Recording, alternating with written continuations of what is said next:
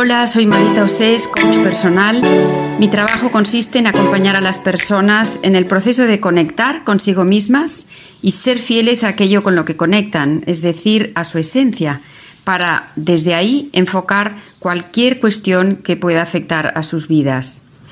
Bienvenidos al Espejo, una serie de podcasts mensuales en los que deseo compartir aprendizajes que me han resultado esenciales para estar a gusto conmigo y con la vida.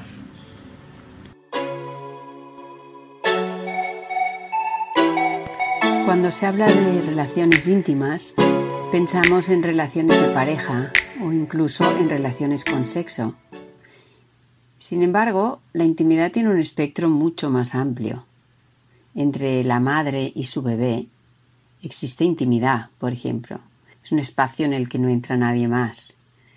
O porque llamamos amigo íntimo a aquel con el que no tienes secretos.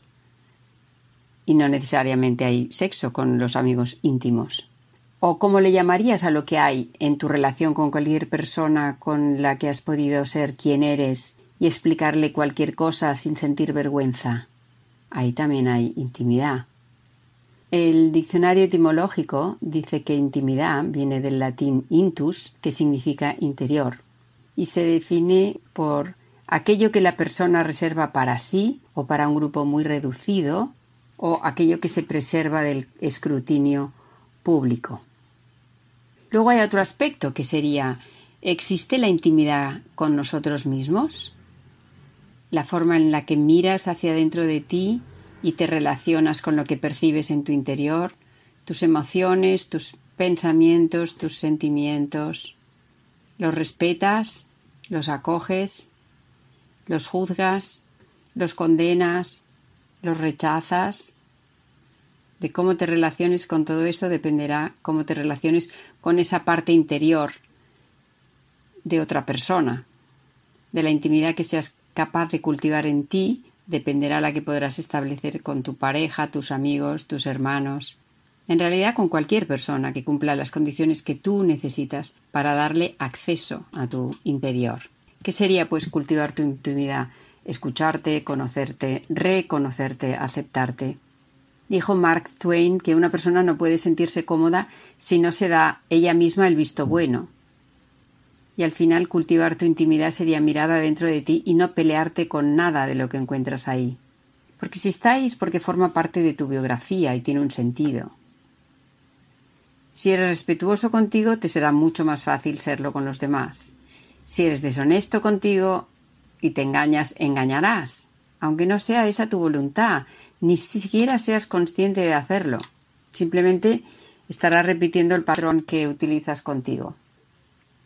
Muchas veces, hasta que no vemos cómo tratamos a nuestra pareja, o sea, cómo reaccionamos nosotros a sus emociones, no somos conscientes de que ese es el mismo trato que nos deparamos a nosotros mismos.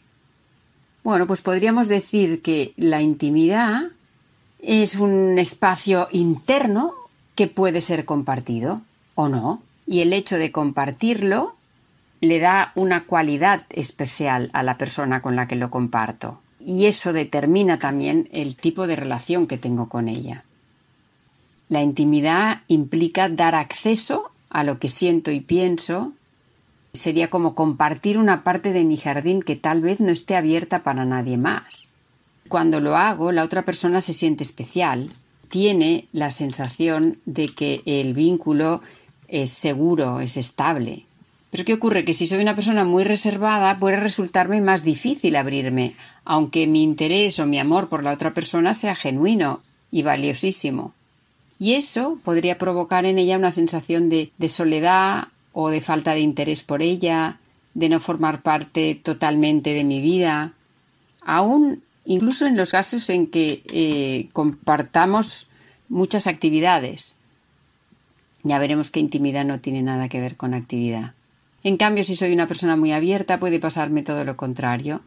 Puesto que comparto casi todo con todos, pues la pareja o el amigo o quien sea, puede tener la sensación de que no hay un lugar especial para ella.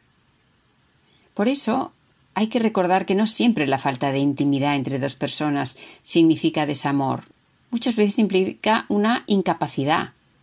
Una incapacidad de uno o de ambos que conviene ser reconocida y trabajada por los dos, para que no se malinterprete como falta de interés, falta de amor, porque esta interpretación mm, que es errónea suele generar mucho sufrimiento y mucha confusión. Entonces, ¿qué hacemos para trabajar la intimidad? Pues empezamos por nosotros mismos, ¿no? Como decíamos al principio de este podcast. Cómo miro a mi interior y cómo lo evalúo, qué conclusiones saco. ¿Soy compasivo o no conmigo mismo? La intimidad, además, se beneficia enormemente de unas condiciones. ¿Cuáles serían las condiciones para la intimidad? Como decía antes, la intimidad está peleada con la actividad. La intimidad necesita inacción. Por mucha conexión que se establezca entre dos personas cuando comparten una afición o una actividad la que ambos disfrutan, esa conexión no equivale a intimidad. Puede que sea un requisito, previo, pero no equivale a intimidad. La intimidad necesita de tiempo y ausencia de acción. Necesita presencia. Es decir, necesita algo muy escaso hoy en día, que es la disponibilidad total de mi persona.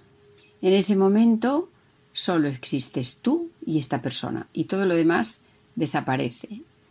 Nada ni nadie más interfiere en lo que está sucediendo entre nosotros. Es el ser del uno frente al ser del otro. Claro, no, no, no es extraño que en esta sociedad hiperactiva y que valora a las personas por las apariencias ¿no? lo exterior o por resultados, la intimidad tiene poca cabida.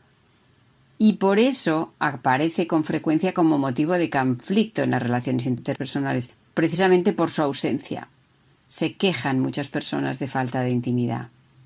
¿Por qué? Porque la disponibilidad, que es condición, requisito indispensable para la intimidad, significa no tener la atención secuestrada por las pantallas, por lo que todos los aparatos electrónicos de nuestro día a día, que son muchos, pueden estar amenazando algo tan importante como nuestras relaciones interpersonales. Y de esto somos todos conscientes. Diría en términos generales que las mujeres tienen más facilidad para intimar y por eso lo necesitan más, porque el principio femenino tiende naturalmente al interior y los hombres la necesitan menos porque el principio masculino está más eh, orientado hacia el exterior. ¿Qué nos aporta la intimidad con otra persona? Pues comparto lo que soy, no lo que tengo, lo que soy, independientemente de cómo estoy, independiente de si estoy triste, alegre, entusiasmada o desmotivada. No me preocupo por estar de una manera determinada, me permito estar como estoy. En segundo lugar, me siento vista por la otra persona, siento el lugar que ocupa en su vida, que ocupo en su vida y le transmito el lugar que ella ocupa en la mía. Y hay claridad respecto a eso. Eso crea intimidad. En tercer lugar, tomo conciencia de aquello que nos une más allá de nuestras diferencias. En el día a día es como que nos damos mucho más cuenta de las diferencias. En un momento de intimidad nos damos cuenta de aquello que nos vincula. En esos momentos también siento gratitud por este reconocimiento mutuo y por haber apostado por esta persona y que esta persona haya apostado por mí. Y repito, no es solo en la relación de pareja, también en una relación de amistad. Quinto, comprendo su ser y el mío por encima de nuestros egos o sea, vamos más allá de los juicios y las reacciones que se pueden haber manifestado en el día a día, porque éstas suelen estar más condicionadas por nuestros patrones inconscientes, ¿no? Y vamos más allá cuando estamos en intimidad. Y por último, sin perder de mi individualidad, me siento parte de algo más grande que nosotros mismos, que algo más grande que cada uno de nosotros. No hablo tampoco esta vez solo de la pareja, sino de una amistad, de una relación entre hermanos, o sea, que esa relación y lo que, y lo que conlleva de, de, riqueza es más que nosotros mismos. Es algo, es una, una cosa orgánica diferente que mi individualidad. La intimidad ofrece un espacio en el que desaparecen los condicionantes externos porque estamos como en otro terreno de juego. Entramos en un jardín completamente interior desde el cual cambia la perspectiva. Vemos las cosas de una perspectiva diferente. Y ni siquiera es necesario llegar a acuerdos en momentos de intimidad. Pero esos momentos que estás viviendo te confirman que llegarás a ellos cuando lo necesites. Porque hay una base sólida y una voluntad de unión y de continuidad por las que ambos estáis dispuestos a luchar o a ceder cuando proceda. Porque la amistad o la pareja o lo que sea que os une es más que cada uno de vosotros. Cuando existe intimidad entre dos personas, es curioso porque se pueden mirar a los ojos sin sentir incomodidad. Sienten la tranquilidad de ser acogidas y aceptadas por la otra tal y como son y tal y como están. Y vale la pena, y os invito a hacer esta prueba. Y si no te sientes cómoda o cómodo, no pasa nada. Pregúntate si estás levantando alguna barrera inconsciente para que la otra persona no acceda a ti, o quizás es la otra persona la que la está levantando, y averigua si tienes miedo a que conozca alguna parte tuya que todavía no has aceptado, y por lo tanto te hace sentir inseguro o insegura compartirlo. Atrévete a mirarte de otra manera o déjate mirar por alguien que te quiere de verdad y dale crédito a la, al reflejo que te devuelve. Porque esa mirada te enseñará la aceptación de ti mismo que necesitas. ¿Para qué es necesaria la intimidad? Pues para crecer con la certeza de ser aceptado. Ojalá que todos y todas podáis experimentarla. Y como siempre, atrévete a soñar, camina hacia tus sueños, pero sobre todo disfruta del camino.